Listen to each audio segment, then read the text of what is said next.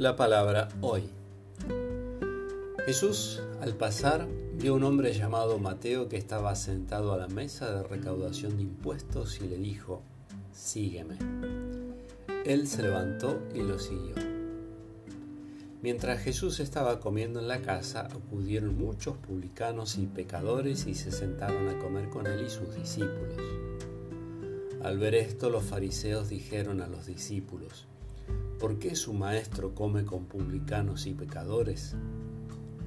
Jesús, que había oído, respondió, No son los sanos los que tienen necesidad del médico, sino los enfermos. Vayan y aprendan qué significa yo quiero misericordia y no sacrificios, porque yo no he venido a llamar justos sino a pecadores. De San Mateo.